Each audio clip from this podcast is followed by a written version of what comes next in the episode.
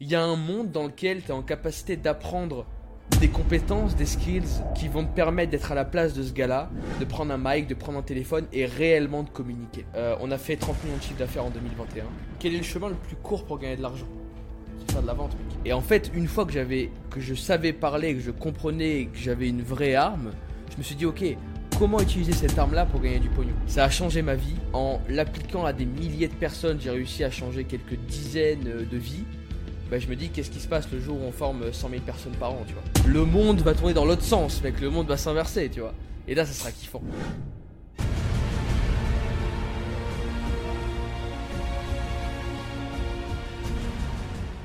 Alors bonjour à tous, bonjour à toutes, bienvenue pour ce sixième épisode de notre podcast L'art d'entreprendre.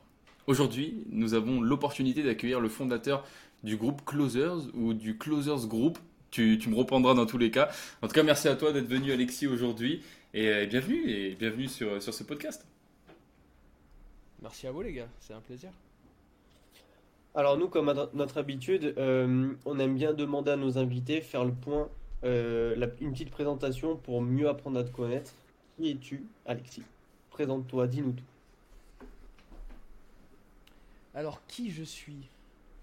C'est une question intéressante à laquelle euh, des moines tibétains ont passé 30 ans à répondre au fin fond d'une grotte et vous demandez de tisser un truc euh, qui sort de mon esprit et de vous raconter en quelques secondes qui je suis. Je vais essayer de faire une ellipse et de faire les choses courtes. Donc je m'appelle Alexis, je suis né avec euh, un enthousiasme fou et une énergie assez extraordinaire. Mais quelques petits problèmes, j'ai été obèse, puis quand j'étais petit je bégayais, j'étais bègue. C'était une galère pour moi de communiquer c'était assez intéressant parce que à la fois j'étais extrêmement extraverti et je voulais connecter avec les gens, hmm. mais à la fois je bégayais, tu vois. C'est-à-dire que ça créait des scènes assez dingues dans lesquelles moi j'essayais et les autres étaient dans une posture où ils devaient accepter le fait que je prenais 25 secondes à dire une phrase qui pour une personne normale en prendrait 5. Euh, mais ça a été euh, les premières années de ma vie où je me suis beaucoup confronté, j'ai essayé des choses, je voulais comprendre et je voulais surtout parce que j'ai toujours été le petit gamin au fond de la classe qui amusait la galerie. Je voulais surtout, à un moment donné, qu'on m'écoute, non pas pour ce que je fais, pour la forme, pour faire rigoler, pour jeter des trucs dans la classe, etc., mais pour le fond. Je voulais que ce moment dingue où les gens me regardent dans les yeux et comprennent réellement le fond de ma pensée arrive et que je puisse impacter les personnes qui m'entourent. Jusqu'au jour où je tombe sur des vidéos folles sur un site euh, qui s'appelle YouTube où euh, je, rencontre euh, Tony Robbins, Grant Cardone, Jordan Belfort. Ces mecs-là qui, avec une aisance folle, prennent un mic, se mettent on stage et commencent à parler à des dizaines, voire certaines fois des centaines de milliers de personnes qui sont là assises ou qui les regardent. Et je me suis dit, ok, il y a un game. Il y a un game. Il y a un monde dans lequel tu es en capacité d'apprendre des compétences, des skills qui vont te permettre d'être à la place de ce gars-là, de prendre un mic, de prendre un téléphone et réellement de communiquer. Et de communiquer pas juste en superficie, mais de rentrer vraiment dans le dur. Et de faire en sorte que les personnes d'en face, pour une fois, comme tu le veux et comme tu le souhaites depuis des années, ou des mois en tout cas, t'écoutent réellement pour ce que tu dis et que tu puisses les impacter. Je monte un premier business. Alors au début, je jouais aux jeux vidéo. Hmm. J'étais relativement bon. Moi, j'ai commencé à gagner ma vie en jouant aux jeux vidéo. Ah ouais? Euh, Ouais, ouais. C'était euh, la première partie de ma life. Mais enfin, c'était à une époque, entre guillemets, où euh, l'e-sport était vraiment pas reconnu. Donc, on gagnait quelques milliers de dollars par mois. C'était. Puis en plus, tu tu, tu gagnais des manettes, tu les revendais. Tu gagnais des cash prizes à 500 dollars par jour que tu splittais avec tes teammates et tout. Mais bon, on arrivait à se débrouiller, à gagner quelques centaines, voire quelques milliers de dollars par mois. Puis bref, je monte un petit business parce que euh, quand tu es dans le monde du gaming à cette époque, tu as accès à tout le euh, monde underground du web, etc. Et on rencontre des gars qui font du business, je monte un business, j'arrive à me faire un petit peu d'argent. Et là, je réalise mon rêve, euh, partir aux États-Unis. Je viens d'une famille, peut-être pas pauvre, mais je viens d'une famille très modeste. J'ai pas beaucoup voyagé, etc. Et là, je pars aux États-Unis pour, petit 1, rencontrer ces personnes qui m'ont mesmerized, en français, on dirait hypnotiser, mais c'est encore un step au-dessus, mesmerize. C'est vraiment aspirer l'esprit, hmm. littéralement, tu vois, blow-minded. Euh, qui m'ont aspiré le cerveau et qui m'ont fait comprendre qu'en fait c'était possible. Je voulais partir aux États-Unis, rencontrer ces gens, leur serrer la main, les toucher, être à leur contact et voir ce qu'il en ressortait, tu vois. La substantifique moelle de ce qu'ils essayaient d'exprimer tous les jours. Et donc je pars là-bas, j'ai la chance de me payer des séminaires, de me payer des coachings, de rencontrer plein de personnes, etc. Jusqu'au jour où je deviens vendeur. Et alors attends, pas vendeur en fait. Je deviens prospecteur. Tout en bas de l'échelle. À la cave, littéralement. J'étais dans un box en béton, tu vois. Et je commence à taper 200, 250 appels par jour dans une langue qui n'était pas la mienne en étant plus ou moins bègue. Je te laisse. euh, L'inconfort. je te laisse ressentir les challenges, tu vois, qui sont arrivés. Alors évidemment, ça a été une galère sans nom. J'ai passé un trimestre à rien vendre, à galérer, jusqu'au jour où j'ai eu un déclic, comme dans tout au final, tu vois. Je veux dire, euh, les gens qui au début font du foot euh, n'arrivent pas à taper dans la balle jusqu'au jour où ils arrivent à mettre une lucarne, et là, bam, c'est débloqué. euh, ils mettent une lucarne sur 5 tirs. Pareil pour le golf, pareil pour le ping-pong, pareil pour toutes les disciplines du monde, tu vois. Et jusqu'au jour où j'ai ce déclic, je comprends, je vois ce qui se passe. Et la seule différence que j'avais avec les autres, c'est que comme j'étais mineur, euh, bah quand t'es à Miami et que t'es mineur, t'as rien à faire. Littéralement. Tu vois, tu peux aller dans aucun beach club, tu peux aller dans aucun presque resto, dans aucun bar évidemment, c'est une vraie galère. Et du coup, je travaillais toute ma journée en fait. Littéralement toute ma journée. Donc la seule différence qu'il y a eu entre les autres et moi, c'est la quantité de travail. Et dès que j'ai eu ce déclic, j'ai réussi à faire une vente. Je suis resté bloqué dans cette boucle qui était pour moi une boucle extrêmement excitante. Je prenais des appels, je concluais des ventes, je gagnais de l'argent. Encore et encore et encore et encore et encore et encore. Jusqu'au jour où, en l'espace de un peu plus de deux ans de travail, je suis devenu un sales non pas reconnu, mais un sales qui a gagné quand même pas mal d'argent. Et euh, j'ai commencé à consulter des boîtes, gérer des call centers, en manager, Hmm. consulter euh, des petites startups qui étaient en train de grandir. Et là, bam, nouveau déclic. Les Français, ils, sont, ils en sont où? Moi, je me rappelais quand j'étais petit, euh, euh, des gars de SFR qui prospectaient ma maman à, midi, tu vois, quand on était en train de manger, et qui se faisaient incendier par ma maman, by the way, euh, parce qu'ils cassaient les couilles à tout le monde, tu vois, en bref. Et je me suis dit, c'est dingue parce que j'ai quand même cette sensation qu'aux States, les mecs soit sont bien plus compétents, soit ils ont compris le moyen de faire en sorte que les personnes les apprécient et qu'ils aient envie de faire du business avec eux. Et je me suis dit, qu'est-ce qui se passe si toutes les méthodes, les techniques, les strates, les process que j'ai mis en place et que j'ai appris euh, là-bas, eh ben, je vais les appliquer à la, mère à la mère patrie, en rentrant en France, dans l'Hexagone. Et du coup, ça, c'est le début de mon histoire française, où je rentre en France, et au final, les compétences que j'ai acquises euh, à la sueur aux États-Unis, je commence à les dupliquer en France et en Europe pour des startups, des grands groupes, euh, des entrepreneurs, etc., etc. Et je suis donc devenu consultant pendant euh, quelques mois. Je coachais, je manageais, je gérais, Ok. j'advisorais, je consultais. Jusqu'au jour où je rencontre mon associé qui me prospecte. C'était pas un associé à l'époque, tu vois. Un mec Ouais, qui me sûr. prospecte. Qui était lui sales. Et bref, on discute et tout, et on tombe sur une vision commune qui est de se dire en France, personne sait vendre. Les gens préfèrent avoir des compétences que de l'énergie, ils ont rien compris.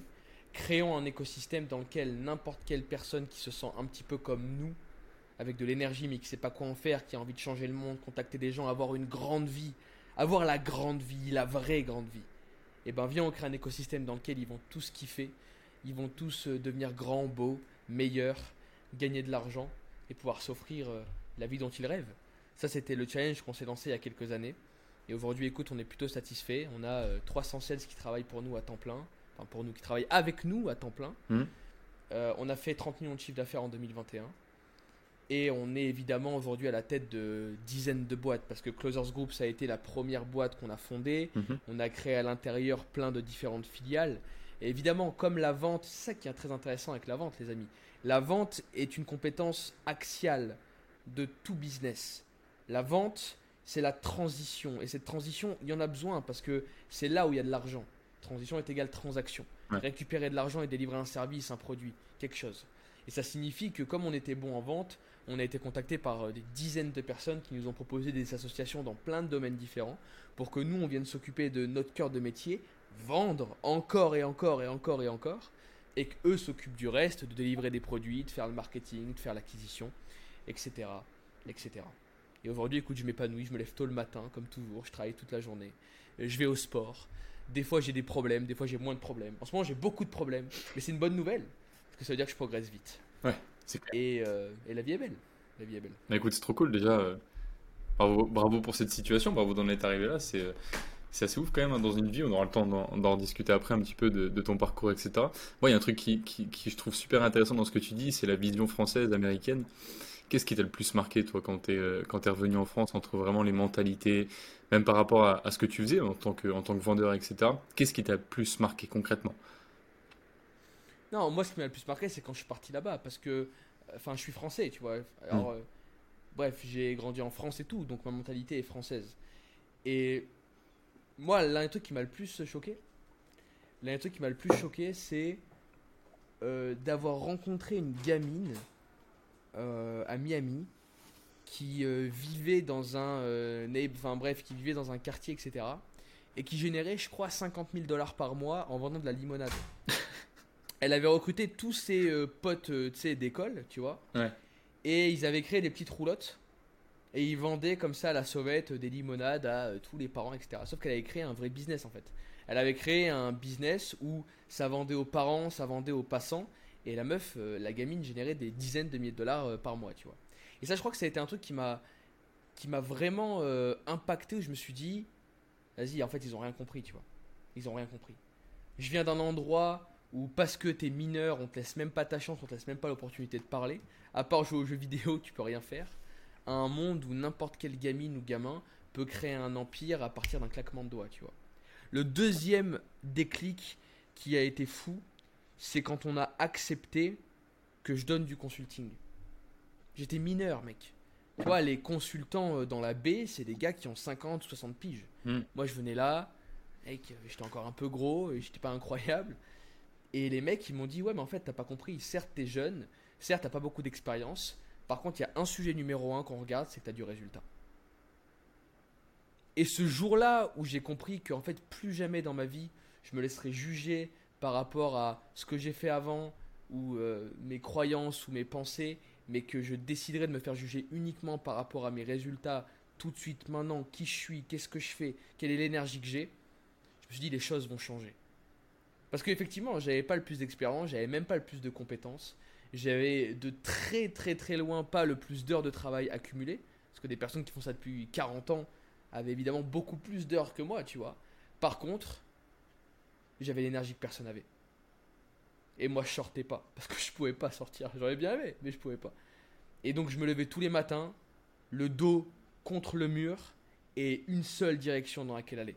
Tout droit. Et ça, c'est le deuxième truc qui m'a choqué, parce que je me suis dit, ok, mec, t'es dans un monde où, en étant mineur, il y a des gars qui ont 40 pistes de plus que toi, et qui acceptent que tu les consultes. Pas parce que la voix du Seigneur, tu vois, ou un miracle, ou euh, l'énergie euh, de l'univers, mais juste parce que tu as des compétences, juste parce que tu as des résultats tout de suite maintenant et qu'ils veulent avoir les mêmes. Ok. Là, par rapport à ce que tu dis, moi j'avais une question parce que c'est. euh, moi je l'ai noté, tu vois, et en plus on est vachement dans ce profil avec, euh, avec Sam, mais tu l'as dit tout à l'heure, tout à l'heure, tu as dit euh, j'en suis là parce que aussi il y a l'énergie, mais parce qu'aussi j'ai j'ai travaillé plus que les autres. Tu vois, cette notion de travail. Et euh, Ouais, qu'est-ce qui, qu'est-ce qui va faire selon toi, qu'est-ce qui va faire selon toi que par exemple quelqu'un qui travaille, parce qu'il y a le travail aussi en termes de quantité, mais il y a, comme tu le dis, le travail avec l'énergie, le travail intelligent. Moi aussi, quand, on t'a découvert, on t'a découvert sur des formats de, bah, justement pour optimiser son efficacité au travail. Euh, toi, comment tu perçois ça, la notion de travail justement pour arriver à un tel résultat? Parce que c'est pas juste de se dire, ok, je vais faire des journées de 14 heures et je vais avoir du résultat. Tu vois aussi, faut, comme tu l'as dit, il faut avoir un truc à viser, aller tout droit, l'énergie. Mais toi, tu, tu te situes comment par rapport à ça, à la notion de travail? Moi, écoute, je travaille comme un dingue. Ça, c'est sans doute euh, l'un de mes plus gros problèmes. Parce que, bah, évidemment, tu vois, quand tu travailles euh, 15 heures par jour, il y a plein de choses qui sont supprimées autour de toi.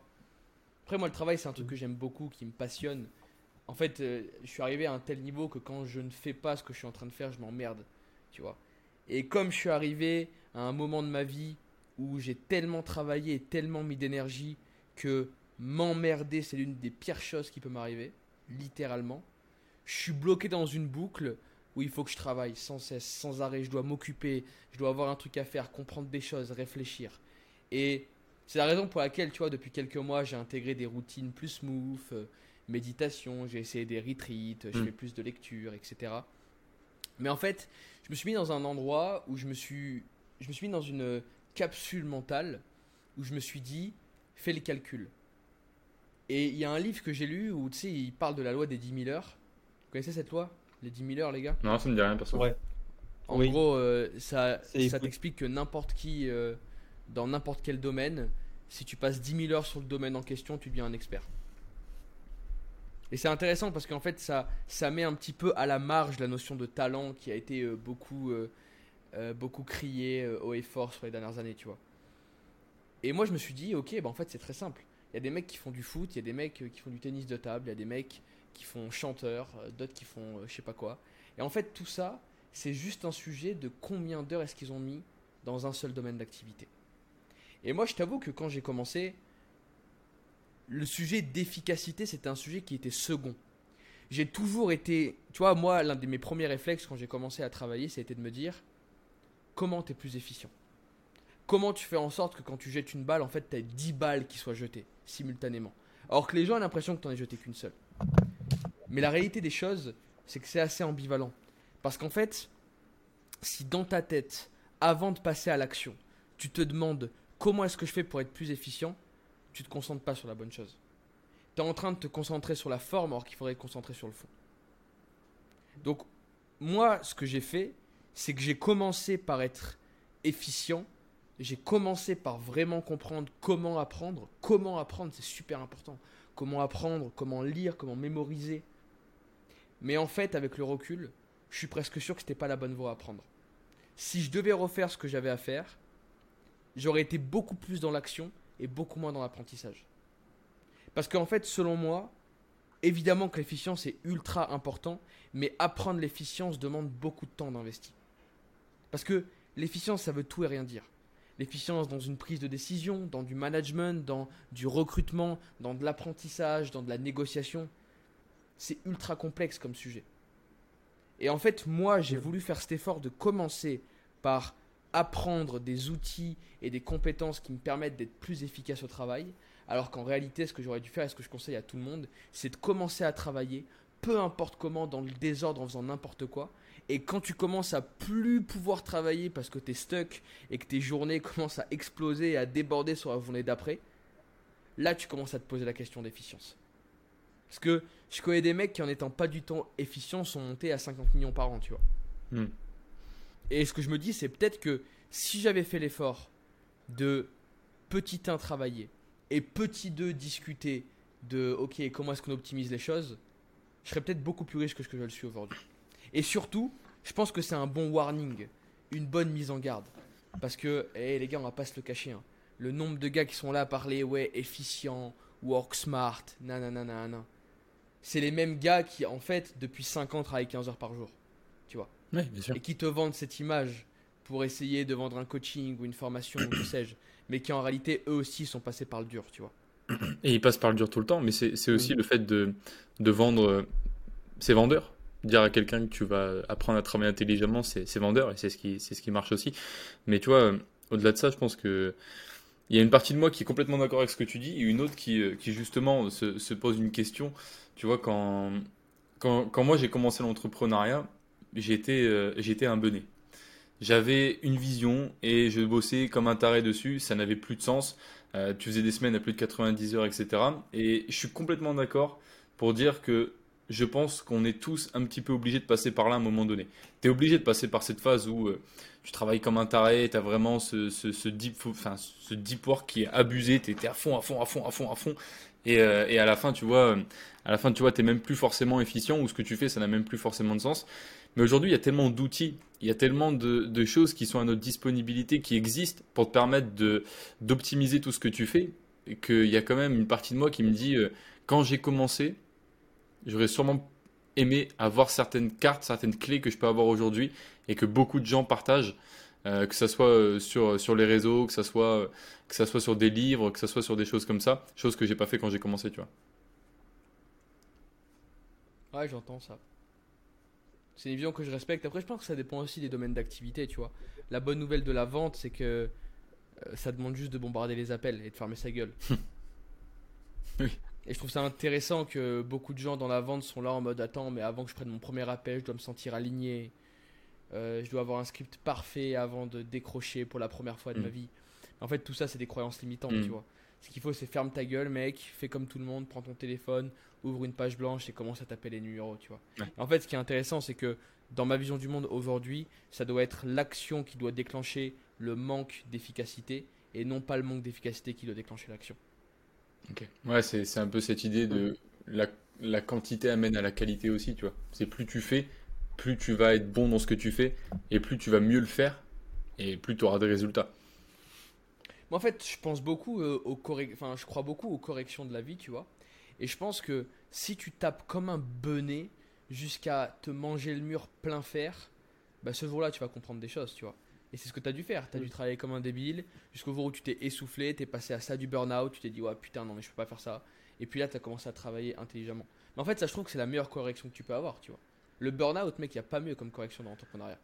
Le, le burn-out ou euh, la banqueroute, ou en français, euh, le, le fait de mettre euh, les clés sous la porte, ou perdre tous ses clients, ou être mis sur tous les réseaux et sur tous les articles de presse comme le, le nouvel escroc qui a pas délivré ou que sais-je, euh, quand tu vas vraiment très très très loin dans la douleur, mec, c'est la meilleure correction du monde en fait. Tu feras plus jamais l'erreur, je te garantis. Ouais, c'est clair. C'est clair qu'il y a ce. ouais, a- Mais juste, je dis juste. Alors, après, ça va, j'étais quand même dans l'action, tu vois. Je pense que je suis en train de.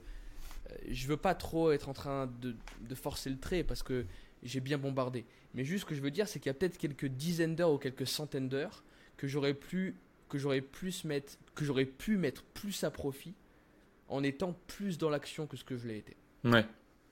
Ouais, il y a des moments où Mm. c'est clair, tu, tu réfléchis trop, des trucs comme ça, c'est c'est une certitude. Alexis, t'es le, t'es le fondateur du, du groupe Closer, comme, euh, comme on en a, comme on en a parlé au début, ou cofondateur, je ne sais pas forcément. Dans tous les cas, pour toutes les personnes qui ne savent pas ce que c'est le groupe Closer, parle-nous un petit peu de ton entreprise. Alors en gros, nous on a trois business models. Euh, le business model numéro un, c'est qu'on forme des gens à être les vendeurs de demain.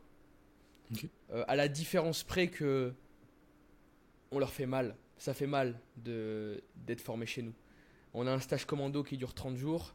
Et euh, globalement, entre le nombre de personnes qui rentrent dans le stage et le nombre de personnes qui en sortent et à qui on donne du travail, il y a une vraie différence. Et pourtant, les gens payent pour se former.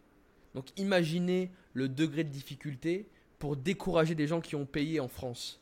Tu vois, au vu des pinces coupantes que nous sommes, nous les Français, je te garantis qu'il faut être énervé, il faut que les personnes en aient vraiment, vraiment pour leur grade.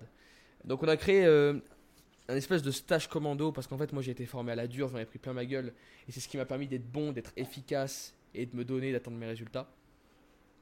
Au cours duquel, en l'espace de 30 jours, on prend plus ou moins n'importe qui et on le fait devenir un vendeur de légende avec toutes les compétences que ça inclut. Le business model numéro 2, c'est le B2B, c'est mon business model de cœur, ce que j'ai toujours fait. Autrement dit, on vend des prestations à des entreprises où on les accompagne sur leur marketing, sur leur branding, leur acquisition, euh, leur stratégie commerciale, leur management, leur coaching d'équipe de vente, etc., etc. Et le troisième business model, on fait comme Uber, les gars. On met les deux en relation. On prend les gars qu'on vient de former et on les met en place chez nos clients. Donc on crée des équipes de vente, des sales teams à l'intérieur des boîtes de nos clients. Encore une fois, à cette différence près, qu'on ajoute plein de choses autour, à savoir le management, le DRH, le head of sales et toute une structure managériale qui me permet et qui nous permet de suivre cette sales team euh, encore et encore. Yes, c'est la voix de Sam. J'espère que tu, que tu passes un bon moment sur ce podcast. Euh, je te fais ce message très rapidement, juste pour te dire tout simplement de bien rester jusqu'à la fin de la vidéo. Car à la fin, on a une surprise pour toi avec Jérémy. C'est incroyable, ça va tout casser. J'ai trop trop hâte de te montrer tout ça. Mais avant ça, prends le temps d'écouter, prends le temps de, de comprendre la valeur que Alexis a te partager et qu'on a à te partager également.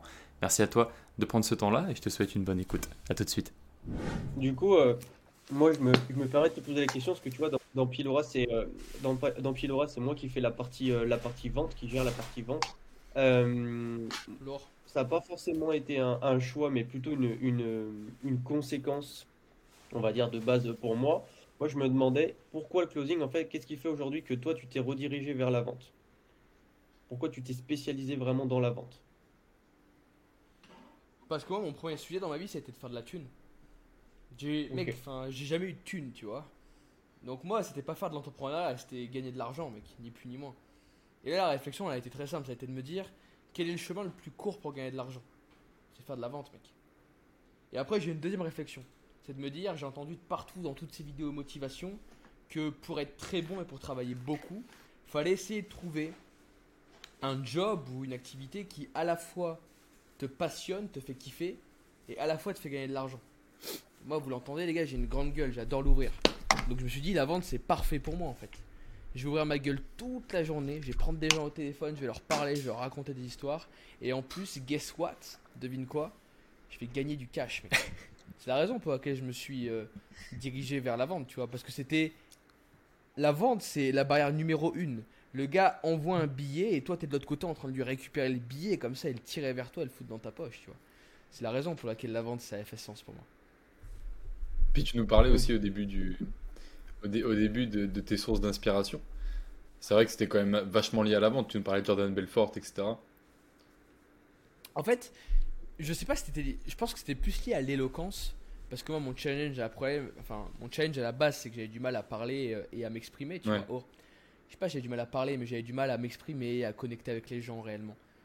Donc, mon challenge à la base, ça a plus été de l'éloquence qu'autre chose. Et en fait, une fois que j'avais, que je savais parler, que je comprenais, que j'avais une vraie arme, je me suis dit, ok, comment utiliser cette arme-là pour gagner du pognon? Là, c'est devenu crystal clear, c'est devenu évident, tu vois. Ok, bah mec, va vendre en fait. Tu sais parler, Mm. t'as envie de faire de la thune. C'est très logique de mettre la vente de l'autre côté de l'équation. C'est clair. De notre côté, j'ai pu, j'ai pu observer, puis tu en as parlé aussi encore une fois au début du podcast, de, des résultats. Des résultats de ton activité. On parle de plusieurs dizaines de, de millions d'euros sur, sur 2021. Après un tel succès sur Internet, quelle est ta projection avec ton entreprise aujourd'hui? Un tel succès, mec. Ah, quand même, on parle quand même de. C'est-à-dire qu'aujourd'hui, je pense que tu fais partie des 0,1 euh, ou encore euh, personnes qui, qui atteignent un tel succès. Il faut être objectif aussi. Ouais, ouais, après, mec, si tu commences à te comparer à des gars d'internet, tu vas pas voler loin. hein. Tu sais, euh, euh, après, ça dépend de quel marché on parle, mais bref, je m'étendrai pas plus sur le sujet. Euh, quelle est ma projection? En fait, c'est intéressant parce que là, actuellement, je dirais que 60% de nos clients sont des entrepreneurs français Mhm. et les 40% restants sont des startups ou des groupes. Euh, là, en fait, il y a un marché qui est ultra, ultra sexy. Là, on parle juste de closers. hein. Ouais. Parce qu'après, j'ai plein d'autres Mm. boîtes différents et aujourd'hui, je suis focus sur aussi euh, d'autres choses à côté. Mais il y a un truc qui est trop excitant aujourd'hui sur la partie vente, c'est euh, le marché des startups américaines. En gros, qu'est-ce qui se passe? Il y a beaucoup de startups qui, euh, dans la vallée, donc à San Francisco par exemple, lèvent des fonds en seeds. La seeds, c'est la, c'est la série qui est avant la série A sur une levée de fonds. Hmm. Donc en général, c'est de l'argent que tu lèves au tout début de ton projet, quand tu es au stade embryonnaire. Et en fait, il y a plein de startups qui lèvent des seeds à quelques millions de dollars. Comme la vallée, c'est un endroit dans lequel l'argent est à profusion et qu'il y a des centaines et des centaines de millions qui sont investis chaque semaine, bah en fait les prix ont explosé. C'est-à-dire que quand en France tu peux payer un logo euh, à 50 dollars sur Fiverr, euh, bah, quand tu es dans la vallée, un logo en agence ça coûte 300 000 dollars, tu vois. Pour donner euh, l'ordre d'idée du différentiel qu'il y a. Et en fait, on se retrouve avec des centaines de startups. Alors, je grossis le trait, mais c'est pour que tu puisses comprendre l'idée. On se retrouve avec des centaines de startups dans la vallée qui ont levé quelques millions ou quelques centaines de milliers de dollars en seed, mais qui n'ont pas le budget nécessaire pour exploser aux États-Unis parce que les tarifs sont beaucoup trop élevés. Et là, l'un des gros sujets, on a eu plein d'exemples et on a commencé à en accompagner quelques-uns, c'est de prendre des startups aux États-Unis qui ont un budget bien trop faible pour exploser là-bas, mais qui ont un budget euh, infiniment trop élevé pour pouvoir exploser euh, en Europe. Parce qu'en Europe, ça coûte rien, les budgets sont ridicules. Et tout le sujet, c'est de récupérer ces personnes-là, de les ramener sur le marché européen, de les faire exploser. Et quand ils ont atteint une valorisation intéressante qui leur permet d'aller lever une grosse série B ou une grosse série C, là, ils peuvent retourner aux États-Unis et commencer à scaler de manière euh, worldwide, internationale. C'est l'une des grosses, euh, des grosses euh, verticales qu'on a envie de, de faire avancer. Et le deuxième, c'est la partie université, tu vois. Mm. Là, on a vraiment créé un système dans lequel les gars, en 30 jours, ils sont formés, etc.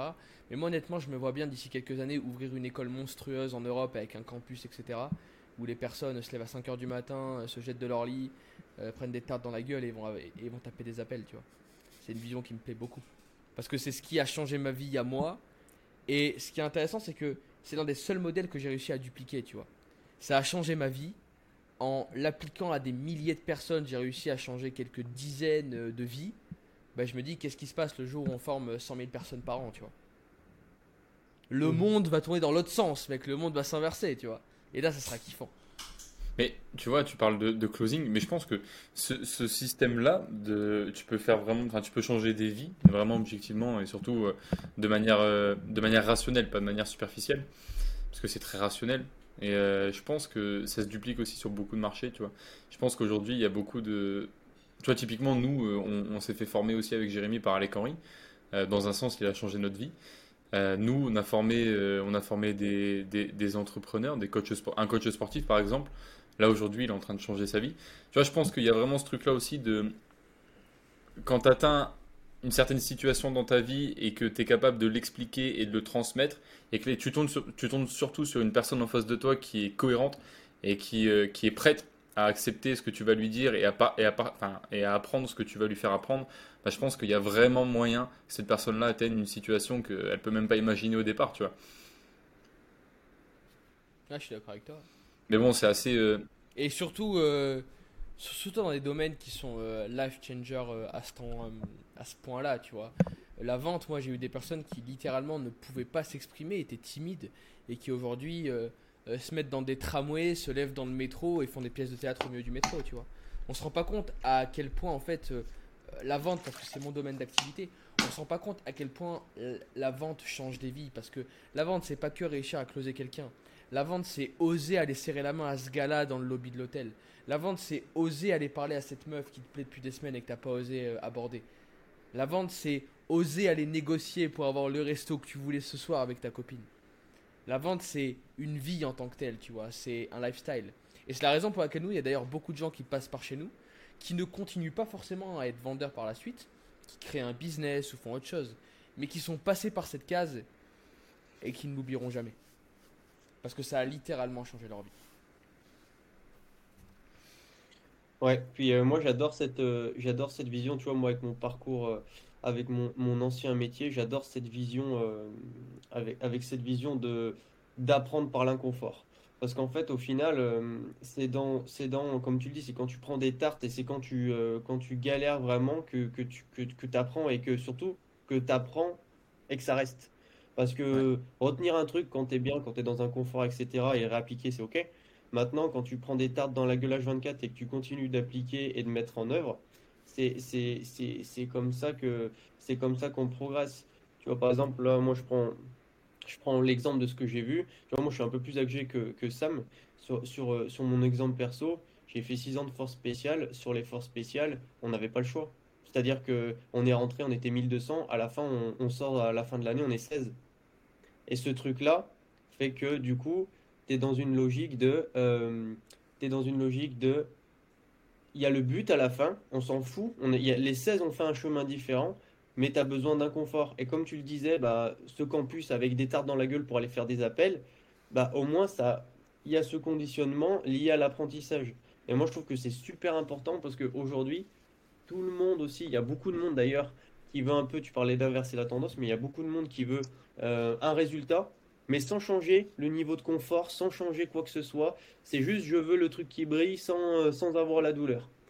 Et ça, c'est cette notion d'inconfort, je pense que pour, pour ceux qui, euh, qui, qui, qui t'ont écouté juste avant, elle est importante. Faut pas que ça soit perçu comme genre euh, euh, quelque chose de normal, banalisé, de pseudo-motivant, comme tu peux voir sur les réseaux. C'est vraiment un truc où il faut, se- il faut se faire violence et se sortir les doigts, quoi. C'est C'est, clair. c'est, Ah, faut- pour moi, tu vois, c'est Et puis en fait, tu vois, ouais, je suis. Et c'est intéressant parce que, tu vois, euh, en vrai, t'es pas obligé de souffrir pour réussir.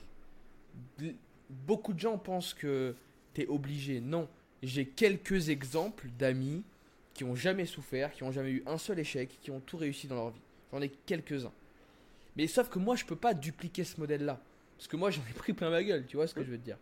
Et statistiquement parlant, je connais beaucoup, beaucoup, beaucoup plus de personnes qui ont morflé, qui ont pris des tartes, qui ont galéré, que de personnes à qui tout est passé crème et tout s'est bien passé, il n'y a jamais eu de galère, etc.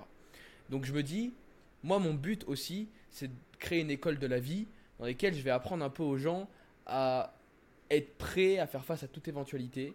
Et le jour où ils sont dans une galère, le jour où ils, se retrouvent devant un, un, cas critique, ils vont être prêts euh, à réagir parce qu'on aura, on aura entraîné même leur subconscient à être dans cet état de ok, je sais réagir, je sais ce qui se passe, je vais morfler, c'est pas grave. Et dans cette vision-là, comme je sais qu'il y a 99% de chances que les mecs que je forme prennent des tartes au bout d'un moment, euh, peu importe les tartes, hein, tu sais, euh, euh, dans Creed, le mec dit il n'y a rien qui. Non, c'est pas dans Creed, c'est dans. merde, comment s'appelle Rocky, le mec qui dit il n'y a, y a rien qui frappe plus fort que la vie, tu vois. Donc ça peut Mm. être des grandes tartes de la vie et je te garantis qu'un crochet du droit bien serré de la vie ça cogne fort et bien plus fort que, que n'importe quel boxeur et ben je dois aussi leur apprendre à faire euh, face à ça et savoir encaisser, tu vois. Mais tu sais que Donc ouais, je trouve ça super important. nous, on l'a vraiment vu aussi avec les personnes qu'on a pu accompagner, ce truc de ceux qui ont pris une tarte à un moment donné dans leur vie, ils n'ont pas du tout les mêmes résultats. Mais vraiment, ils n'ont pas du tout les mêmes résultats. Ça n'a rien à voir. Et, euh, au-delà de ça, tu vois, tu, tu, on parle de souffrance, etc. Moi, je pense que ça se traduit par plein de choses. Tu peux souffrir par une discipline, par euh, ce que tu t'infliges au quotidien, ou par euh, typiquement, euh, je sais pas, peu importe, mais surtout là où, là où tu vas souffrir, je pense que c'est des événements dans ta vie qui se passent, un décès, une rupture, tu vois, des choses comme ça qui forgent aussi, tu vois. Ouais, 100%. Moi, euh, mon associé, c'en est un, un bon exemple. Ce gars, il est né. euh, moi, je suis dans une famille modeste, lui, il est dans une famille euh, vraiment riche, tu vois. Mm. Euh, Jusqu'au jour où il a perdu quelqu'un de très proche. Et en fait, il est passé de tout avoir à ne plus rien avoir. Et ça a créé un déclic chez lui. En mode, mec, écoute, t'as eu tout pendant ben, des dizaines d'années. Enfin, pendant plusieurs années. Et là, tu te retrouves dos au mur. Donc, t'as deux choix, mec. Soit tu te laisses crever, soit tu te bouges, en fait. Ouais. Et ça l'a fait devenir un mec incroyable. Euh, Moi, c'est simple, de toutes les personnes que j'ai rencontrées dans toute ma vie, et pourtant, je vous garantis, j'ai rencontré du monde.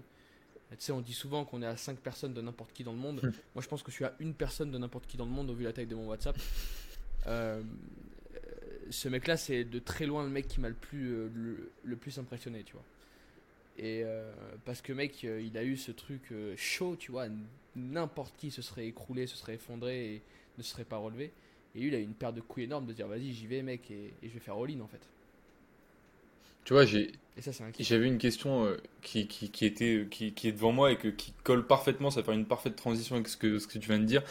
C'est assez profond comme sujet, mais je trouve ça, je trouve ça important. En fait, ce que, la personne que tu es aujourd'hui, c'est pas anodin.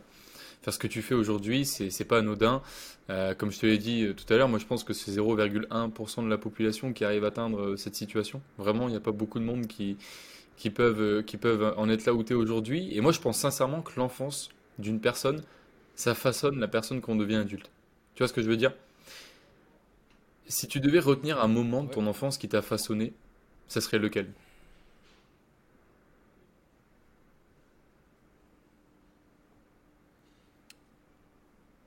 Je sais pas, moi j'ai envie de dire euh, peut-être la solitude. Comme ça, intuitivement. C'est pas un moment du coup, mais c'est plus euh, une perception. Ouais. Il y a. euh, Mm. Il y a. Il y a cette citation de DiCaprio où il dit euh, euh, Les gens pensent que.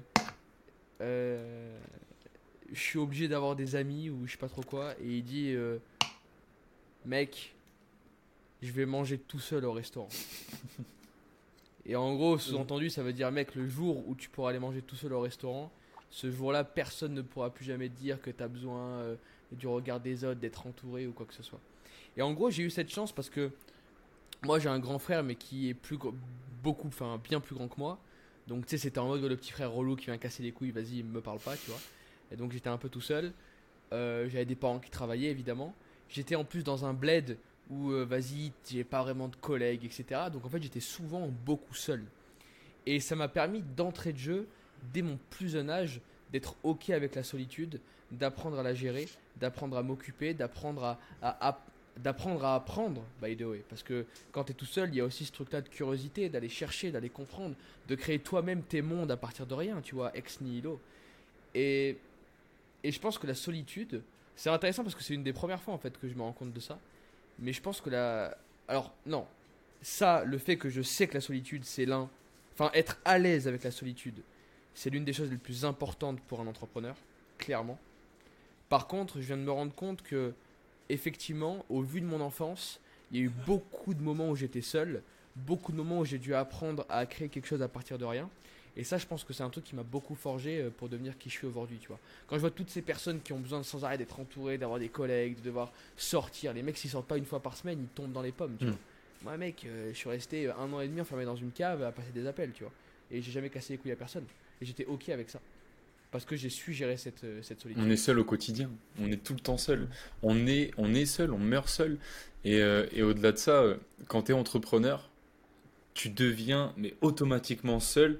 Je veux dire, quand tu te lances dans une entreprise, dans un projet qui demande autant de temps, autant d'engagement, parce que c'est ça l'entrepreneuriat, c'est de l'engagement. Tu t'engages quotidiennement envers toi-même, envers ce que tu fais, envers ta passion, envers ta vision, etc. Et tu as vraiment un tri naturel qui se fait, ça c'est drôle, hein, mais de tous tes amis, tout ton entourage, tout, tout le cercle social, il y a une grosse partie qui, qui s'enlève et tu te retrouves très rapidement seul. Et tu vois, je me rends compte que nous, tu passes des journées dans un bureau, des, des journées dans une chambre, des journées devant un ordi. Et même si tu bosses euh, pour euh, peut-être pour d'autres personnes, pour partager sur des réseaux, etc., bah, en fait, tu es seul, dans ta tête, tu es tout le temps seul, es tout le temps, tout le temps seul. Et c'est ultra important de cultiver ça, parce que je pense que t'es pas, tu peux pas être plus puissant que quand tu sais être seul, tu l'as très bien dit. Et, et même par rapport à ton parcours, c'est, euh, ça me parle beaucoup, parce que je ressens ça aussi. Et peut-être aussi le fait euh, que tu sois bègue, enfin, que tu étais bègue, je sais pas si tu, si tu l'es encore ou si, euh, si tu l'es plus du tout, mais, euh, mais peut-être que Je sais le... pas, qu'est-ce que t'en penses? J'arrive à me débrouiller à l'oral, tu trouves? Ouais, ça va, rien à dire. non, mais tu sais, peut-être que Ouais, c'est lourd. le fait de d'avoir du mal à t'exprimer, ça t'a aussi indirectement renfermé sur toi-même. Et après, tu as aussi eu envie, tellement tu pouvais pas forcément trop t'exprimer, tu as eu envie de parler à fond, d'où ce que tu fais aujourd'hui, d'où le fait que tu adores parler, que tu adores, tu vois, euh, l'ouvrir, comme tu l'as dit tout à l'heure, et que tu adores envoyer, tu vois. Et je pense que c'est peut-être aussi dû au fait qu'avant, enfin, la vie t'a un peu empêché de le faire. Ouais, ça, je sais pas, moi, c'est intéressant, mais tu vois, justement, ça, j'y crois pas parce que moi, putain, j'essayais, mec. Hmm. T'as pas idée à quel point je cassais les couilles aux gens parce que, encore une fois, je parlais, je faisais l'effort de parler, juste je ne savais pas le faire, tu vois. Comme un gamin qui sait pas faire du vélo, mais qui remonte et qui se casse dix fois la gueule. Mais en fait, je parlais sans arrêt, sauf que bah, je savais pas parler. Et c'est la raison pour laquelle je me dis, euh, c'était pas tellement un, un challenge de langage parce que j'essayais je voulais le faire. C'était juste un challenge que je m'étais pas encore focus sur cette compétence, savoir l'apprivoiser, l'appréhender et vraiment la cultiver, tu vois. Mais non, je voulais parler avec des gens, je voulais connecter, j'avais pas peur d'aller voir des gens dans la rue, je serrais la main à tout le monde. Justement, j'étais ce petit gamin relou, un peu, sais, tête brûlée, qui allait euh, voir tout le monde et, et qui faisait que de parler, tu vois. Donc non, j'étais à l'antipode de ça. Mm. Mais c'est juste que mathématiquement parlant, il n'y avait pas beaucoup de gens qui m'entouraient. J'étais un petit peu seul, tu vois. Même si j'avais des potes, mais tu sais, euh, t'es tout petit, tu vois, t'étais en primaire, genre t'as des potes, mais c'est Mm. pas vraiment des potes. euh, le week-end, ils font des trucs avec leurs parents. Donc t'es tout seul en fait. Et comme moi, ben, mes parents travaillaient quand même pas mal et tout. J'étais là, j'étais TS et il fallait apprendre à travailler, tu vois. Ou à faire des trucs, à capter, à essayer, à s'occuper, même si je déteste ce mot-là, s'occuper. C'est, c'est, c'est flippant comme terme parce que ça voudrait dire que t'es tellement, euh, tellement compliqué pour toi de réussir à t'ennuyer que tu dois être obligé de faire un effort pour t'occuper. Je trouve que c'est un drame. Mais ouais, des fois il fallait s'occuper, tu vois, parce que tu t'emmerdais et il fallait trouver quelque chose à faire en fait.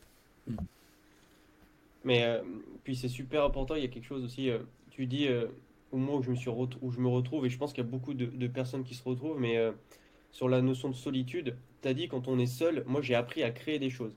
Et je pense que la solitude, ça sert à, à, notamment aussi euh, à accepter très tôt. Alors on s'en rend pas compte quand t'es petit, hein, t'as pas cette, cette intelligence de te dire ça, Ouais. mais la notion de responsabilité. Mhm. Parce que la notion de responsabilité, en fait, tu vas te dire, ok, euh, bon, bah, je suis tout seul, entre guillemets, euh, je suis comme un clampin euh, tout seul dans ma chambre euh, les autres, ils sont tous en train de jouer euh, entre eux, j'ai pas forcément d'amis, euh, et j'ai pas forcément euh, quelqu'un avec qui me tourner ou quoi faire, ok, qu'est-ce que moi je peux faire? Même si je suis pas invité, même s'il se passe Y, Z, on s'en fout, qu'est-ce que moi je peux faire et en quoi je suis capable de? et en quoi je ne suis pas capable de? Et rien que déjà petit de commencer à avoir un peu ce truc de conscience, c'est ce qui fait qu'aussi aujourd'hui, on, on, le voit aussi d'ailleurs que ce soit d'ailleurs d'abord sur nous, sur nos élèves et sur, plein de personnes qu'on a, pu, rencontrer, ce truc de quand tu es seul, que tu n'as pas le choix, même si c'est la faute du voisin, même si c'est la faute de Pierre, Paul, on s'en fout, c'est toi ton échelle, c'est de dire qu'est-ce que je peux faire moi mon échelle? Et ce truc-là, pour moi, c'est forcément lié à la solitude. Parce qu'à un moment donné, quand tu es tout seul, mec, et que tu n'as pas le choix de te dire, bah, c'est à moi de trouver cette putain de solution pour me sortir de là, tu peux pas dire c'est lui, c'est machin, c'est ci, c'est ça. Et ça, et ça, je pense que c'est super important parce que la solitude, comme tu, comme tu l'as dit, permet de créer, permet de, de sortir de, de, permet de se mettre sur cet aspect de création. Et alors tu vois, c'est intéressant parce qu'en plus ce matin, je, euh, tourne une formation là pour, euh, pour quelqu'un et et, euh, et le sujet de 100% de la responsabilité. Et en fait, il faut aller même plus loin là-dedans. Parce qu'il faut que tu sois dans un mindset où, même si, genre, mathématiquement, c'est pas de ta faute, dis-toi quand même que c'est de ta faute. Parce qu'en fait, mm. si tu te mets dans un écosystème où tu te dis toujours que c'est de ta faute, tu as beaucoup plus à gagner qu'à perdre. Et ça, c'est top de s'en rendre compte. De se dire que si toute la journée tu te dis que peu importe ce qui se passe, que ce soit toi qui te cognes le pied contre le canapé quand tu te lèves le matin, ou euh, que tu prennes une météorite sur le garage de ta maison, dans tous les cas, c'est de ta faute. Et la question que tu dois te poser, c'est ok, qu'est-ce que je dois faire la prochaine fois pour, que ça se passe? Ou qu'est-ce que je dois faire la prochaine fois pour que ça se passe mieux? J'entends combien de gens sont là à se plaindre toute la journée? Nous, les vendeurs, tu sais, ouais, les leads n'étaient pas qualifiés, le marketing, hein, nan, Mais les gars, ça vous avance à quoi de faire ça? Ça t'avance que tu as perdu 10 minutes à réfléchir à un truc que de toute façon, tu pourras pas le changer. Donc fais un reporting au marketing en leur disant ce qui se passe bien et ce qui se passe pas bien. Et demande-toi, toi, quels sont les efforts que tu peux faire dans ton pitch et ton travail pour que les personnes avec qui tu parles euh, euh, aient plus de chances de convertir, tu vois. Et focus-toi sur les choses sur lesquelles tu as le pouvoir.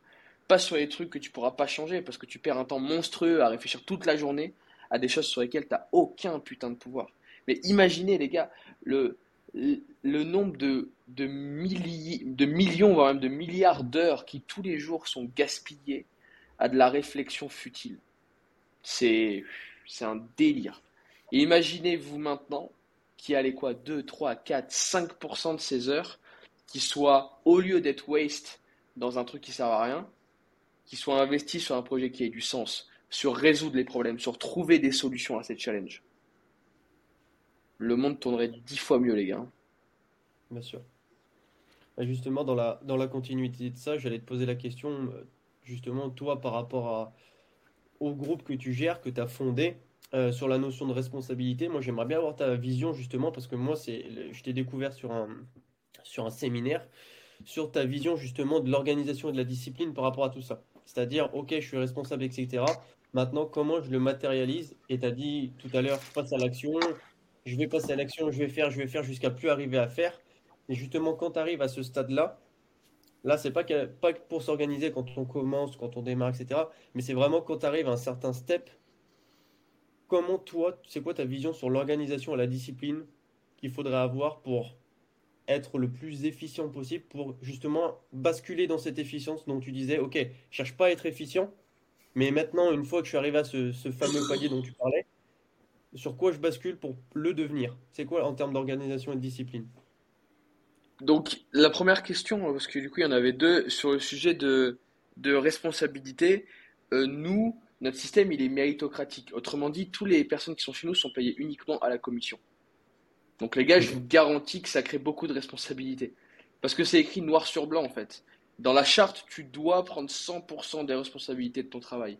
Si un truc se passe pas bien, c'est de ta faute. Si un truc se passe bien, c'est aussi de ta faute. Et ça, c'est une bonne nouvelle. Et tu seras récompensé ou dérécompensé en fonction de ce qui a été fait. Et là, en fait, le seul sujet, c'est d'être clair d'entrée de jeu avec les gens. Si à la première seconde où les gens rentrent, ils sont au clair sur les règles et qu'ils savent comment ça fonctionne, ils peuvent rien dire, tu vois. Le challenge que je vois souvent, c'est des mecs qui sont un petit peu sneaky au départ, ouais, mais t'inquiète, ça se passer comme ça et tout. Et au fur et à mesure, ils changent les règles, ils deviennent ultra durs et, ultra, euh, et ultra, ouais, ultra euh, presque injuste, tu vois. Non, soit cash d'entrée de jeu, explique que les règles sont comme ça pour tout le monde, dis-leur que oui, des fois ça va peut-être vous sembler injuste, ça sera pas de votre faute, mais dites-vous que c'est de votre faute et prenez la responsabilité et on pourra avancer. Et ensuite, sur le sujet de la, discipline, Là, ce serait plus des outils que je pourrais vous partager. Mais ouais, évidemment, nous, on a mis euh, tout un tas de routines qui nous permettent euh, d'être extrêmement euh, disciplinés et qui permettent à tous les sales qui travaillent d'avoir des résultats qui sont ouf, tu vois. Je pense que le sujet numéro un, c'est le sujet du sommeil, qui est absolument pas assez engagé ou discuté ou formé. Mais ça, c'est important. C'est important d'avoir euh, ta routine du soir, c'est important d'avoir ta routine du matin. C'est important de te coucher à heure fixe tous les jours, samedi, dimanche y compris, jour de Noël, jour de l'an, anniversaire, tous les jours de ta vie. C'est important d'avoir des périodes de travail où tu fais du deep work. C'est important d'avoir ton agenda où tu sais quand est-ce que tu as tes appels, quand est-ce que tu manges, quand est-ce que tu vas au sport. C'est important de se mettre une discipline et de se mettre un cadre tous les jours. Évidemment que ça a du sens. Maintenant, après, si vous avez des questions plus précises par rapport à, un secteur d'activité précis ou un moment de la journée, je vous, euh, je vous déballe ça avec plaisir. Mais là, comme ça, si je dois commencer à raconter mon agenda et vous donner euh, les petites subtilités, il y en a pour deux jours. Il y en a pour deux jours. Mais tu vois, par contre, tu parles d'un truc qui est ultra important. C'est euh, ça, le fait d'avoir cette discipline, d'avoir cette organisation. Tu vois, aujourd'hui, on rentre dans un monde où on, on essaie de plus en plus de satisfaire le confort des gens. Et là, je vois de plus en plus de personnes qui te disent euh, ouais, t'es pas obligé d'avoir une routine pour, euh, pour réussir. Ouais, t'es pas obligé de, de t'infliger enfin, des trucs pour réussir. Ouais, t'es pas obligé de, de, te coucher tôt. Et tu vois, il y a de plus en plus ce truc aussi dans, dans l'aspect vente de. Pendant un moment, c'était travail, tu sais, gagne X, X milliers d'euros. Maintenant, c'est gagne X, milliers d'euros en faisant X heures de travail qui souvent sont peu. Et tu vois, moi, je pense que j'ai jamais été aussi heureux quand le matin, tu fais ta morning routine nickel. Tu l'as su à la perfection, à base de douche froide, à base de sport, etc. Euh, que après, tu enchaînes avec ton taf, tu es performant dedans, tu es dans un bon mood. L'après-midi, tu peux prendre du temps, etc. Parce que tu as été dans un bon mood et tout. Le soir, tu te remets sur un truc et tout. Et je pense que tu peux pas être plus heureux que quand justement tu, es sous discipline. Parce que quand tu es sous motivation, parce que vraiment, les gens ne font pas la différence entre la motivation et la discipline, la motivation, c'est juste éphémère. La motivation, c'est un jour tu te lèves le matin, tu es motivé, tu vas faire ce que tu as à faire. Le lendemain, il se passe un truc dans ta vie, tu pas motivé, tu vas pas le faire. La discipline, ça prend le dessus. Et tu vois, là, je, je, te dis ça, euh, il y a quelques jours, j'ai subi une rupture amoureuse, etc. Euh, la discipline prend le dessus. La discipline, tout de suite, évidemment que tu n'es pas motivé. Ça fait trois ans que tu avec une personne, tu subis une rupture, évidemment que tu n'es pas motivé. Mais la discipline, elle prend le dessus et tu, tu fermes ta gueule et tu taffes, quoi, tu vois. Et ce truc-là, il est trop sous, enfin, il est trop mis de côté et les gens veulent trop l'esquiver. Aujourd'hui, les gens veulent trop l'esquiver, c'est une putain de problématique parce que quand tu regardes des formateurs, des coachs ou peu importe, des gens qui te, pro, qui te font des promesses de, de, peu de, de, résultats ou n'importe quoi avec peu de temps de travail et avec, tu vois, tout ce truc de tu t'infliges rien, t'es dans, es dans le confort et tout machin, ça crée des monstres, vraiment des monstres. c'est abusé. Ouais, c'est trop vrai, mec. Ça crée des. Putain, et t'as pas idée à quel point c'est vrai dans le secteur parce que la vente, c'est encore un sujet à part parce que tu dois vraiment mettre du temps et tu dois vraiment t'investir comme un malade pour que ça fonctionne, tu vois. Et quand je vois ces publicités, euh, euh, oui, bonjour, euh, Martine, 48 ans, qui était auxiliaire puricultrice et qui, veut se et qui veut se reconvertir professionnellement, viens prendre tes 5 appels par jour et faire tes 50 000 euros par mois. Je les vois tous les jours, les publicités passer. Et c'est ces mêmes formateurs qui m'envoient des messages à chaque fin de mois pour que je trouve de la place pour faire travailler ces putains de sales, tu vois, qui ont eu aucune compétence et qui croient que l'argent va tomber du ciel. Moi, j'ai des sales chez moi qui font 50 000 euros par mois, mais ils travaillent 18 heures par jour, tu vois, tous les jours de leur vie, mec, mmh. tous les putains de jours. Ils ont pris de vacances depuis un an et demi, ils se la butent, ils développent du réseau, ils créent, c'est des malades les mecs, tu vois, c'est des malades mentaux. Évidemment qu'ils font de l'argent, mais c'est des malades. Et c'est pas des mecs qui travaillent 3 heures par jour et qui pensent pouvoir partir à Bali euh, pour kiffer leur vie, tu vois. Parce que c'est pas ça le game. Vraiment, c'est pas ça le game. Mm. Donc ouais, je les connais et, euh, t'as pas idée à quel point ça me ça m'irrite, mec. Bah justement sur ça, j'allais te poser la question, tu vois, sur, euh, sur le fait que toi tu as accès à beaucoup de monde et tu vois, tu as un peu la vision, puis comme tu dis, tu mets des routines en place. Moi, ça, ça m'intéresserait, tu vois, de savoir c'est quoi le c'est quoi le truc sur la question euh, de l'organisation mais c'est quoi le truc où tu vois toi de, ta position où les gens c'est le c'est quoi le truc où ils sont le plus indisciplinés? C'est quoi le truc le plus dur à mettre en place à garder par exemple? C'est le sommeil mec de très loin De très très très loin. En fait, le sommeil, c'est un truc invisible dont on se rend pas compte. Tu vois. En plus, tu as fait un peu les forces. Bon, je sais pas dans quel régiment t'étais, mais euh, si tu as fait un stage commando, euh, euh, tu te rends compte à quel point le sommeil euh, est important après les 10 ou 15 premières nuits, tu vois.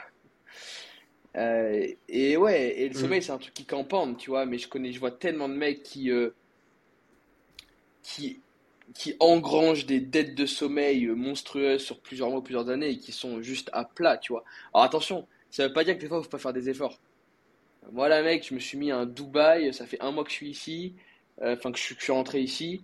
Euh, là, la semaine dernière, c'était n'importe quoi. J'ai dû aller au Grand Prix d'Abu Dhabi, je me suis couché à pas d'heure, après je suis parti à Marrakech sur trois jours, ça a été une galère, j'ai pas dormi, je suis revenu là, j'ai encore pas dormi pendant 4 ou 5 jours, tu vois. Donc des fois, tu dois être dans le rush, tu dois faire cet effort, parce que des fois, il y a beaucoup, beaucoup à gagner, et tu peux pas t'empêcher. Tu vois, ce soir, euh, j'ai un très gros euh, rendez-vous avec le fondateur d'une très grosse boîte. Bah évidemment que je vais y aller, tu vois. Évidemment que je vais aller, évidemment que je vais faire l'effort. Mais je peux faire l'effort parce que je sais que la discipline est mise en place. Et là, tout le sujet, tu vois. Parce que Samuel, tu m'as dit, ouais, euh, euh, il n'y a rien de mieux que se lever tôt, de suivre sa morning routine au millimètre. Mais ça, c'est parce que tu le fais depuis combien de temps, mec? Mais sauf que le gars, remets-toi dans le Samuel du jour 1 qui a fait sa première morning routine. T'avais pas envie de la faire, mec. T'avais pas envie de la faire. non. Mais tout le sujet, c'est que tu l'as tellement fait que c'est devenu une habitude et que du coup, tu peux plus. Tu sais, t'es, t'es passé du poison, puis au vinaigre, puis maintenant t'es dans le miel. Et c'est du miel. Et tu veux plus l'enlever. Mais en fait, tu as le droit de casser ta discipline et ta routine uniquement quand tu es à ce niveau-là d'engagement. Parce que moi, je sais que par exemple, ce soir, je vais, je vais sortir, je vais aller voir un client parce qu'on doit signer un gros deal. Et ben écoute, tant pis, tu vois. Demain, je, dormirai, je dormirai euh, un peu plus. Et le lendemain matin, ce sera reparti. Je me relèverai à la même heure et j'aurai ma routine. Parce que j'ai travaillé comme ça et que je sais le mettre en place. Mais c'est trop drôle d'avoir des personnes qui font, euh, Mm. euh, qui font des routines pendant euh, deux jours. Et troisième jour, ils repartent, au- ils repartent en boîte, tu vois. Et ils pensent que ça va marcher comme ça. Non, faut te pousser jusqu'au jour où c'est ultra naturel et que tu peux pas faire autrement. que Tu peux pas faire sans ta routine. Et une fois que tu es à ce niveau-là de discipline, tu peux te permettre de faire des écarts. Quand tu te rends compte Mais ouais, que le t'es pas, sommeil, Mais- c'est c'est le number one. De très loin, je pense. Mais tu vois, quand, quand tu te rends compte que t'es pas, euh, que t'es pas heureux, quand, euh, t'es- quand tu suis pas ta, routine, là tu te rends compte que vraiment tu rentres dans un, dans une phase différente. Tu vois, au début, euh, comme tout le monde, hein, au début, quand tu, tu commences ta routine, t'as pas envie, ou, ou t'es vite appâté par autre chose, il y a vite des choses qui, tu vois que les contraintes de ça. Mais bordel de merde, quand c'est une discipline et que tu te rends compte que c'est une discipline, là c'est autre chose. Ça veut dire que moi, typiquement, avant, je mettais mon réveil et tout, et tu tu ah, tu te levais, c'était c'est quoi la lumière? Tu sais, tu comprenais pas, il était 5h30 du mat, tu, buguais. Là aujourd'hui, euh, ce matin, euh, j'ai même pas mis de réveil à 4h, le truc, j'étais réveillé, mon corps se dit non, bah, c'est bon, vas-y, fais ta, fais ta routine, mon gars. Et ça, c'est incroyable, quand tu te rends compte que c'est naturel, c'est puissant. Ouais, mais malheureusement, il y a 90% des gens qui n'iront jamais jusqu'à ce stade et qui n'auront jamais la chance de goûter à cette nature. Et enfin, d'ailleurs, malheureusement, oui et non, parce que c'est une bonne nouvelle pour nous. Ça nous laisse une longueur d'avance, tu vois.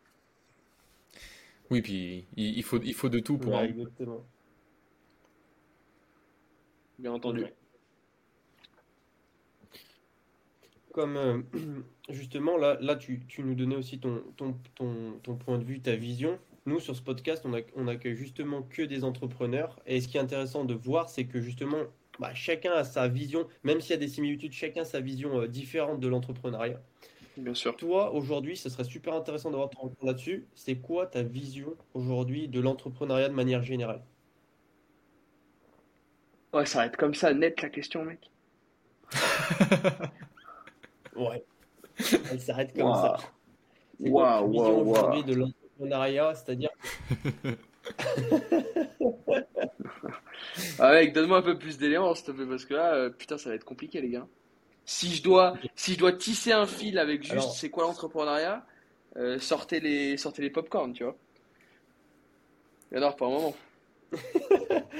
Là, moi, si, si je te donne un fil, c'est euh, aujourd'hui, moi j'aimerais, parce qu'après on va parler de psychologie humaine, mais moi j'aimerais que tu euh, me donnes ta vision aujourd'hui de, si tu veux, l'humain dans l'entrepreneuriat. C'est-à-dire que toi, tu es arrivé, voilà, tu t'es, tu t'es construit, tu as construit un chemin, mais toi aujourd'hui, par rapport au marché actuel et par rapport à la situation. Alors, je vais prendre la, je vais rester. euh, non, d'ailleurs, c'est intéressant d'avoir aussi la vision aux États-Unis, mais si on prend rien que déjà euh, sur l'aspect France, sur l'aspect France ou Europe, toi aujourd'hui, toi, tu as la chance de, de comparer des marchés. Ta vision de l'entrepreneuriat en France, c'est-à-dire que ce que tu peux voir de ce qui existe en France, ce qui se propose et ce qui se fait, moi j'aimerais bien que tu nous fasses une petite comparaison, tu vois, de ce qui se fait aujourd'hui en France par rapport à ce qui peut se faire aux États-Unis, parce qu'on dit souvent qu'il y a il y a voilà une différence entre les États-Unis surtout, sur que ça soit que ça soit sur la vie, sur le rythme, etc.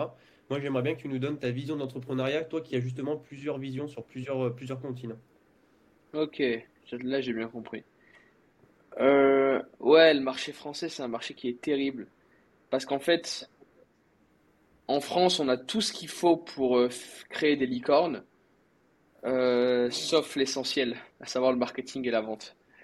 Et ça, c'est assez dramatique, tu vois, parce que ça crée euh, un écosystème dans lequel on a des talents hors normes, des ingénieurs de folie, des inventeurs d'exception, euh, des créateurs absolument insane, mais qui derrière n'ont jamais les équipes nécessaires pour commercialiser leurs solutions. Euh, et c'est la raison pour laquelle euh, le, marché français, euh, sur la partie Startup Nation, est à la fois euh, extrêmement compétitif, parce qu'il y a beaucoup de gens qui essayent de se lancer, mais en fait extrêmement vide de sens, parce que très peu de gens arrivent à faire de l'argent. Pas mal de gens arrivent à, lever des fonds maintenant, mais entre la top line et la bottom line des startups, il y a souvent des choses un petit peu bizarres qui se passent. Euh, et on connaît ces startups qui, li- qui, qui vivent de, de levée de fonds en levée de fonds euh, sans jamais euh, générer un, un euro de chiffre d'affaires. Donc ouais, écoute, l'entrepreneuriat, et c'est pour ça que c'est assez intéressant parce qu'en fait, on critique beaucoup, tu sais, les coachs Instagram et tout, et franchement, je suis le premier à le faire.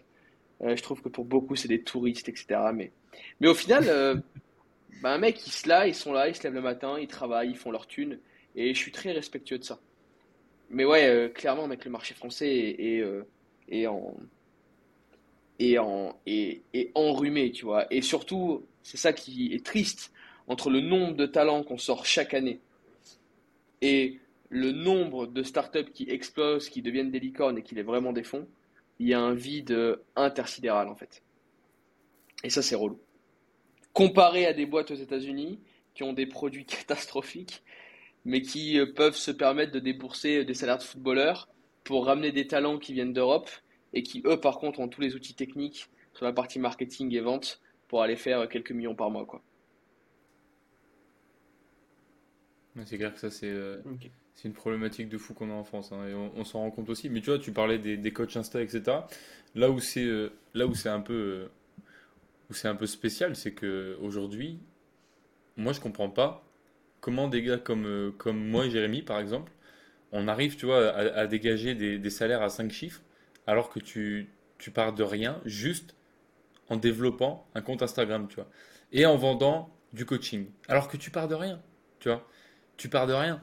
Vraiment, nous, pour le coup, euh, enfin, de rien, hein, un ordinateur euh, et une connexion Internet. Et vraiment, pour le coup, des fois, tu, tu, tu, tu te dis, mais comment c'est possible? Alors que tu as des gars qui, euh, qui sortent d'HEC, qui sortent d'écoles de commerce, de trucs comme ça. Bah, nous, nous, on a une cliente qui est sortie d'école de commerce, bac plus 5 et tout machin, qui n'arrive pas à vendre un truc en ligne.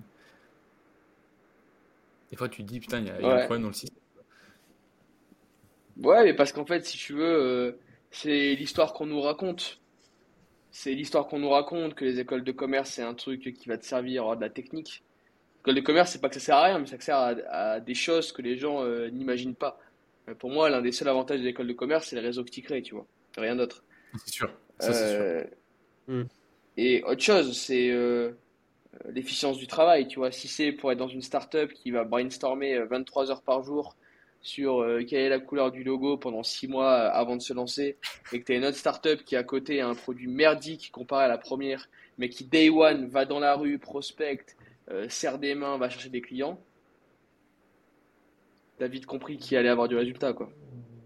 C'est assez drôle ce que tu dis, parce que quand on a commencé avec, euh, avec Jérémy au début, quand on s'est rencontrés, on a dû prendre deux semaines à faire un logo. C'est un truc de malade. On avait, euh, c'était, ça faisait aucun sens. On passait notre temps sur, sur des logos, sur de la couleur, sur des trucs comme ça. Et un jour, on s'est dit, vas-y, on en a plus rien à foutre. On a développé un truc en une semaine en ligne, un programme et tout machin. On a commencé à vendre ça et c'est là où on a commencé à avoir du résultat. C'est quand on s'est dit, euh, vas-y, on en a rien à foutre du branding ou de, de ce logo-là, on va faire un truc, on va tenter de faire un truc, on verra et puis l'action mène à la stratégie. C'est pas l'inverse. Ça c'est. euh, Ouais, ça j'aime bien. Je suis d'accord avec ça. Ça, ça, Ça, j'aime beaucoup ça. Ça, ça, me- ça, ça me fait kiffer. L'action mène à la stratégie. Exact. C'est de Anthony Bourbon, si jamais. Ok. En tout cas, moi Je j'ai lui pu, dirai, j'ai pu euh. Je crois que je le vois en mars. Je Ah ouais le voir en mars. Ouais, ouais. Écoute, j'ai proposé un podcast à, à Monsieur Bourbon et euh, il m'a dit pas tout de suite. Donc euh, écoute, j'espère euh, j'espère pouvoir l'accueillir dans ce podcast un jour. Peut-être qu'on aura l'occasion d'avoir sa valeur et son expérience, ça serait ça serait incroyable, ça serait incroyable. En tout cas, Alexis, j'ai pu apercevoir moi durant tes séminaires, interventions, puis même vidéos que que tu peux faire, etc., que tu étais vachement qualifié en psychologie humaine. D'où te vient cette envie de comprendre autant le cerveau humain et son fonctionnement? Faire de l'argent, mec, putain, à chaque fois, hein. C'était pareil. Et en fait, si tu veux, euh, ce que j'ai vite compris, c'est que même si personne ne veut se l'avouer, la manipulation, c'est le sujet numéro un dans ce monde. Manipulation, influence, euh, rapport de force, tout est un rapport de force dans ce putain de monde. Et du coup, en fait, j'ai vite compris de manière naturelle que si j'arrivais à avoir la compétence de la vente et la connaissance de la psychologie humaine, je serais jamais pauvre. Et je trouve que ça se, ça se matérialise assez bien, en fait. Arrive à comprendre les gens, comprend comment fonctionne leur cerveau, comprend euh, quand tu donnes un bip, qu'est-ce que tu reçois en retour. Et ouais, je, je me suis dit d'entrée de jeu que ça va me faire gagner de l'argent. Donc, je suis, je- encore une fois, les gars, hein, c'est, il n'y a rien qui a changé. Moi, mon sujet numéro un, c'était faire de l'argent. Et ben, euh, les gars, euh, je me suis dit, vas-y, tu apprends tout ce qu'il faut pour faire de l'argent. La psychologie humaine faisait partie du panel essentiel, selon moi, pour remplir mes poches. Donc, je me suis jeté dedans à pieds joints. Bah, sur la, sur, sur la psychologie humaine, toi, si tu devais justement, euh, alors, euh, je sais qu'il y a beaucoup de, il y a beaucoup de, comment dire, il y a beaucoup d'aspects, mais pour quelqu'un qui veut démarrer là tout de suite, qui veut se dire, ok, je veux, je veux progresser sur l'aspect vente, sur quel principe de psycho-humaine, toi, tu te concentrais, tu te concentrais là tout de suite?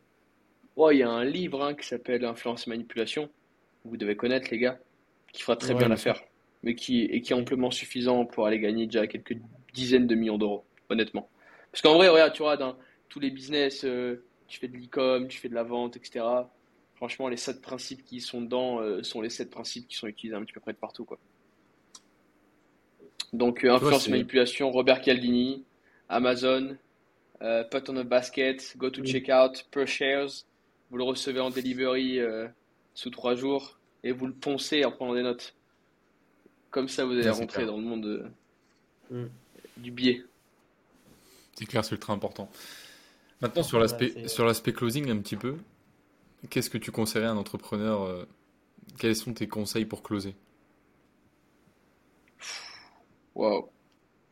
Le must, vraiment les, les trois trucs principaux, les, les trois axes principaux, principaux, principal, c'est rien, qu'il faut avoir si tu veux, si tu veux vraiment closer tes, tes prestats, quoi.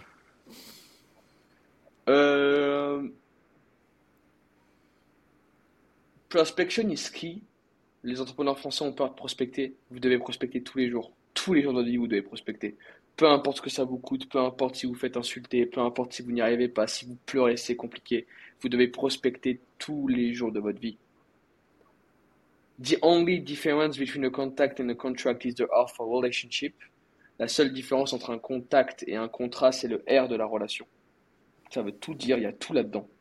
Ça veut dire que globalement, peu importe si vous êtes un vendeur ou pas, mais entre le moment où vous contactez pour une première fois, entre le premier contact que vous avez avec une personne et le moment où il va vous donner de l'argent, c'est ni plus ni moins que de la confiance, de la relation entre les deux. Donc tisser des, liens de confiance, donner de la valeur, partager avec les gens, devenez leurs meilleurs amis et vendez leur des choses. Et euh, point numéro 3, follow-up. Ouais, je vais en mettre deux dans la même case, follow-up et upselling. Les gens se rendent pas compte à quel point ils ont de l'argent qui dorment sur leur table. Vous avez des clients, vous deux ici, vous devez avoir des clients. Bah, le point numéro un, au lieu d'aller prendre du temps pour en trouver des nouveaux, c'est de récupérer les mêmes, de les follow-up pour ceux qui n'ont pas voulu passer à l'action avec vous, et de les upsell pour ceux qui vont déjà acheter des produits. Et là, ça vous permet d'aller faire de l'argent, donc d'augmenter votre profitabilité sur des leads que vous avez payés une seule fois. C'est les trois euh, astuces que je donnerais euh, assez larges. C'est assez large, mais je pense que c'est euh, c'est suffisant vraiment pour, euh, pour n'importe quel entrepreneur qui n'arrive pas à vendre ses prestats. En tout cas, merci à toi, Alexis. On arrive, euh, on arrive au bout du podcast. On avait dit une heure, une heure, une heure, une heure trente. Ça, ça me paraît pas mal. J'ai pas envie de prendre trop ton temps et et faut, faut enchaîner. Donc, merci à toi pour tout ce que tu as apporté aujourd'hui. Est-ce que il y a quelque chose que tu peux vendre, faire ta promotion de quelque chose? Est-ce qu'on peut te retrouver quelque part? Bon, vous, vous cherchez, vous trouverez, les gars. Achetez euh, Jérémy et Samuel, c'est des mecs en or. Euh, c'est les meilleurs. Non, écoute, euh, je pense être arrivé à un stade où j'ai plus trop besoin de me vendre. Si les gens aiment bien mon énergie et aiment bien ma gueule, bah écoutez, retrouvez-moi, vous tapez mon nom, vous me trouverez un peu de partout. euh. Et that's it, tu vois. Si vous voulez connecter avec moi, contactez-moi avec plaisir, on discutera et puis on verra ce qu'il y a à faire. Euh, si on a Closers University, donc c'est une fois par mois les promotions. Euh, là, pour l'instant, elles sont fermées, elles sont sous, euh, sous candidature, enfin sur candidature, parce qu'on va avoir des profils uniquement euh, très motivés. Donc, si vous êtes Mhm. chaud de changer votre vie et de vous remplir un peu les poches, à condition que vous, ayez- vous soyez prêt à, à manger des tartes et à avoir mal, eh ben, contactez-nous et on discutera ensemble sur votre profil, quoi. Magnifique, magnifique. Créer le pouvoir par l'absence, c'est ce que c'est ce que je retiens de ce que de, de ce que tu as dit. En tout C'est cas, un kiff, ça, toi. non? Suis-moi, je te fuis, fuis-moi, je te suis. Ouais, c'est ça, c'est ça. En tout cas, merci à toi, Alexis. Je te souhaite une, une bonne fin de journée et puis au plaisir. Merci, les gars, c'était un gros kiff. Pas de souci. Yes, j'espère que ce sixième épisode t'aura fait plaisir. C'est très important pour moi, comme tu l'as vu.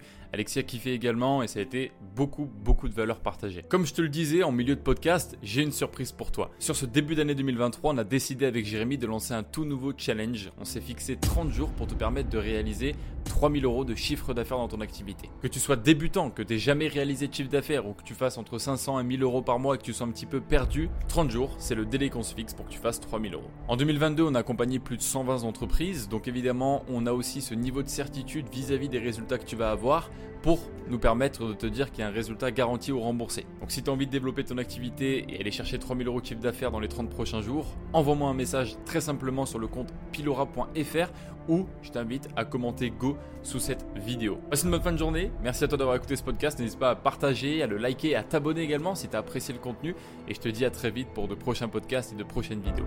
Ciao ciao